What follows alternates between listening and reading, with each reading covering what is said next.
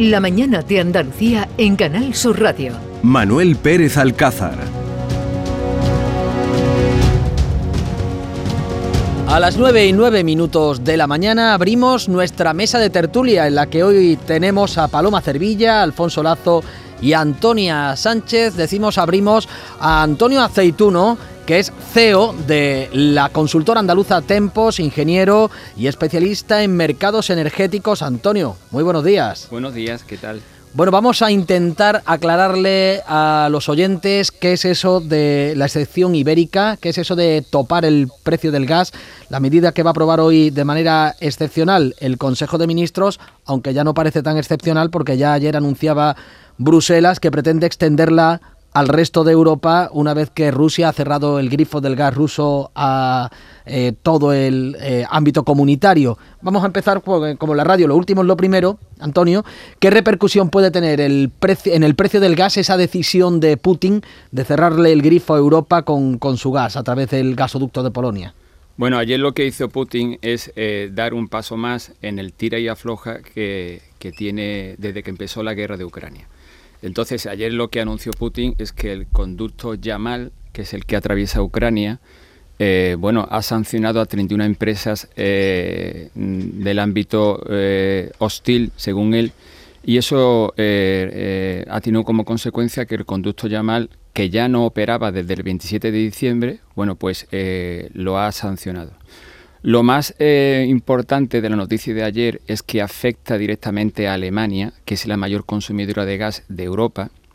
Alemania antes de la guerra consumía un 55% de gas, es verdad que está haciendo sus deberes, pero todavía consume un 35% y a las antiguas filiales de Gazprom eh, las ha sancionado y según el ministro de Economía, eh, la medida de ayer supone que va a exportar a Alemania un 3% menos de gas de Rusia. Es un 3%, en principio no influye, pero sí que es cierto que la incertidumbre embebida en el precio, en la cotización del gas del gas centroeuropeo, el TTF, ayer se disparó un 13-15%, sobre todo por el miedo a que Putin pueda seguir avanzando en las sanciones y acabe por eh, cortar el flujo ruso hacia, hacia Europa. Ayer Bruselas llegaba a hablar de desabastecimiento, de racionamiento. Antonio, son palabras muy gruesas, preocupantes. Bueno, eh, vamos a ver, es cierto que el desabastecimiento es el, último eslabón de la cadena y todavía quedan eslabones en esta cadena para llegar a ese punto. Pero sí que es cierto que eh, aquí en España, y esta es la noticia que yo no he visto publicado en muchos eh, noticiarios, en España, para que los oyentes se hagan una idea clara, en abril llegaron a, Europa 154 barcos eh, metaneros de gas natural licuado. en el mes anterior, en marzo, llegaron 94 barcos. De esos barcos, 35 llegaron a España. Es decir, tenemos que estar tranquilos aquí en España porque España tiene el 30% de las plantas de regasificación de Europa. Es decir, para que llegue el gas natural licuado que llega congelado a menos 160 grados, hay que regasificarlo. Y España ahora mismo... Eh, bueno, eh, está en una situación muy privilegiada con respecto al sistema gasístico mundial, porque es candidata número uno a ser receptora del gas natural licuado. España importa un 7% de del gas de Rusia y del gas natural licuado que estoy hablando, eh, en, el último, el último mes eh, la demanda española ha sido cubierta en un 88% con gas natural licuado. Y eso está haciendo que el MIPGAS, que es la cotización del mercado español, haya empezado en mayo en 80 euros megavatio hora, mientras que el gas centroeuropeo ha empezado alrededor de los 90-95 euros mega.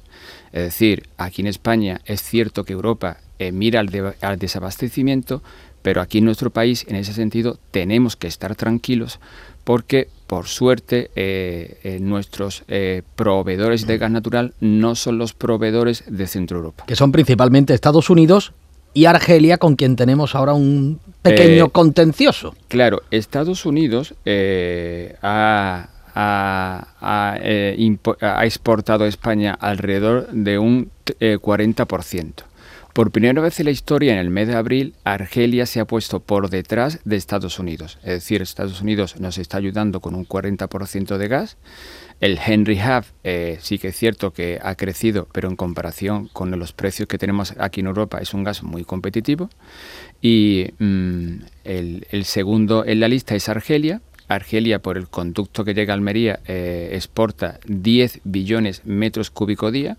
Es decir, no hay razón en absoluto para pensar que Argelia vaya a, provocar un corte en el gasoducto, sobre todo por dos cosas. Primero, Argelia, eh, bueno, su principal materia prima eh, del PIB, del Producto Interior Bruto, es la exportación de gas y en España tiene un cliente fiable eh, y después sí que es cierto que eh, Argelia estaba vendiendo a España el Bren, perdón, el gas eh, indexado al Bren, es decir, a un precio muy competitivo. Y desde que hubo bueno, la, tensión con el Sahara, con, con Marruecos, quiere renegociar los contratos. Pero la incertidumbre en ese sentido con Argelia puede estar en el precio, pero en absoluto con el suministro. A ver, profesor Aceituno, vamos a intentar ahora explicarle a los ciudadanos, vamos a hablar de las cosas de comer. Ya hemos hablado de la gran macroeconomía, vamos a la microeconomía. Esto que va a aprobar hoy el gobierno, que como bien ha dicho, los precios medios del gas eh, para el gran eh, consumo están en torno a los 80 euros, el gobierno pretende fijarlo en 40 euros con este tope al gas, esta medida que se va a aprobar hoy. Y eso en nuestra factura de la luz, ¿cómo y por qué puede eh, repercutir? Pues eso es muy sencillo. Eh, el problema está detectado y aislado, como decía mi profesor de sistemas, desde el mes de septiembre. De hecho, yo en esta casa el 16 de septiembre ya lo anunciaba.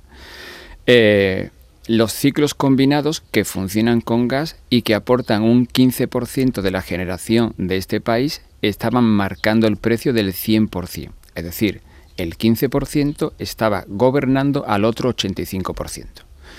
Eh, el gas, eh, recordemos que el gas en 2020 cerró en unos 10 euros megavatio hora. En 2021 el gas cerró en unos 50 euros mega, es decir, 5 eh, veces más, perdón, 10 veces más. Pero es que el gas en este 2022 ha rozado los 100 de media, con lo cual estamos 20 veces más el gas más caro que en, el año, en el año 2020.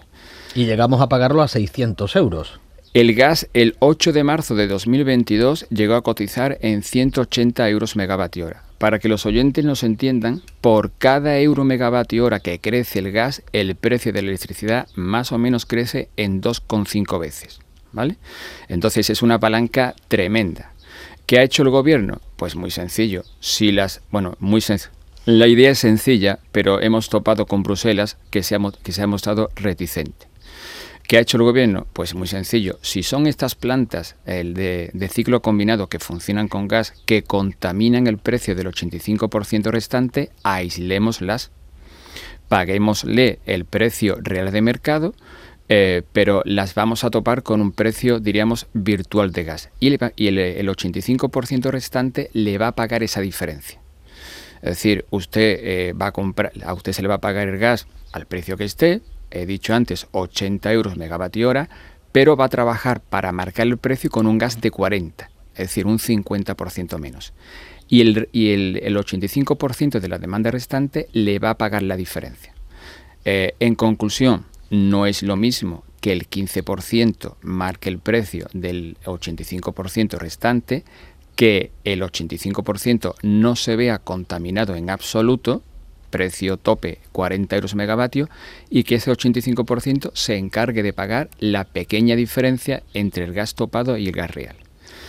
¿Eso en qué ha repercutido? Pues los mercados de futuros rápidamente lo han adelantado. Los mercados de futuros eh, cotizaban en 200 euros megavatio hora el verano Q3 y el otoño Q4 de 2022 y ahora mismo están cotizando en cotas de 150 euros megavatio hora, con lo cual la rebaja de precio ipso facto ha sido de un 25-30%.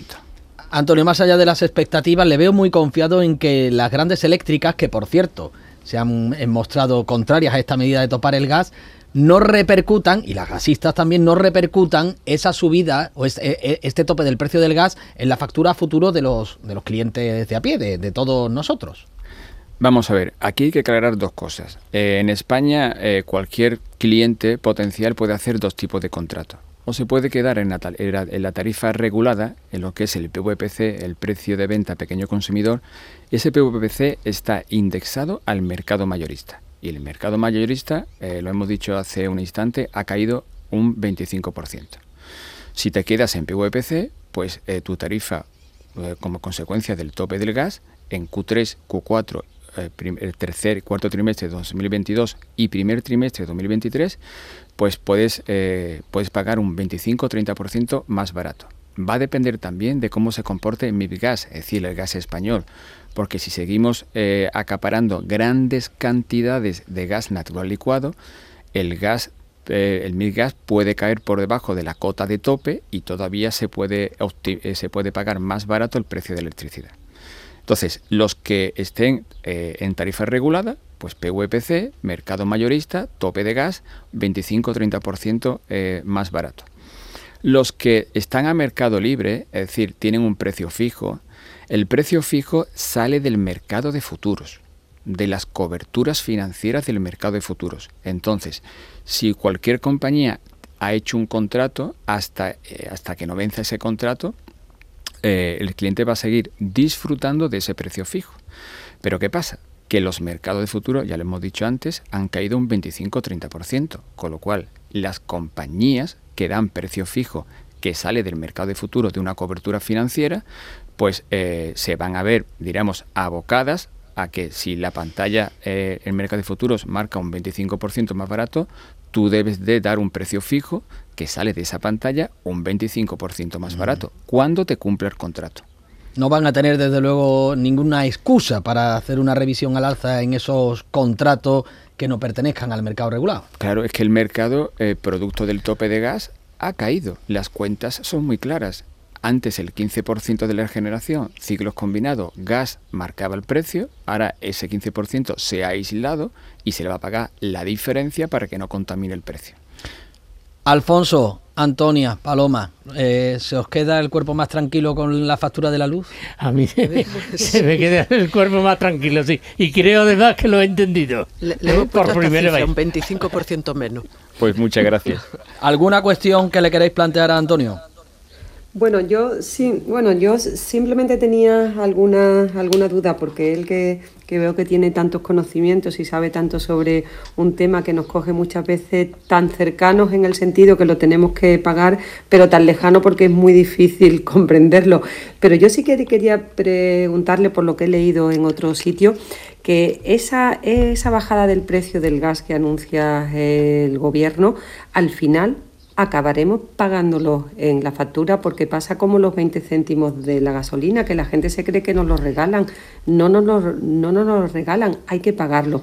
Entonces, ese, ese porcentaje de menos que va a suponer el gas, ¿terminará pagándolo el consumidor en su factura más adelante? No, no, no, más adelante no. Eh, lo terminará pagando si se aprueba el decreto. Esto hay, esto hay que dejarlo claro. Eh, vamos a ver eh, Bruselas, cuando la ministra Teresa Rivera eh, ha, negociado con Bruselas, lo primero que le ha dicho Bruselas es que las medidas tienen que ser autónomas, es decir, que no requieren eh, dineros de los presupuestos del Estado ni ninguna subvención. Entonces, lo que se ha hecho es, perfecto, aislemos el 15% de la demanda que contamina. Y el 85% va a pagar a ese 15% la diferencia entre el tope de gas y el tope real de gas y el, y el precio de gas. Es decir, que eso lo va a empezar a pagar la demanda en cuanto se apruebe el decreto.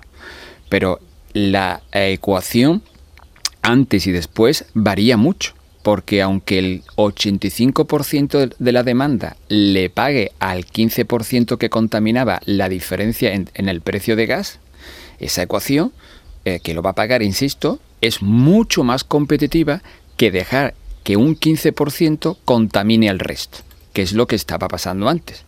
Entonces, eh, insisto, el consumidor, eh, desde el minuto número uno que se apruebe el decreto, ese 15%, ese 85% lo va a pagar. Lo que pasa que la ecuación, la estrategia que ha puesto en marcha el gobierno, al final resulta más competitiva. Es decir, el pool marcaba, los futuros marcaban 200 y ahora están en 150. Se han, se han rebajado en 50 euros megavatio hora, es decir, 25%.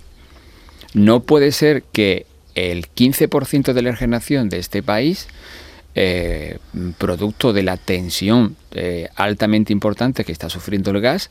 8 eh, de marzo el gas subió a 180 euros megavatio y el pool se posicionó en 547 euros megavatio.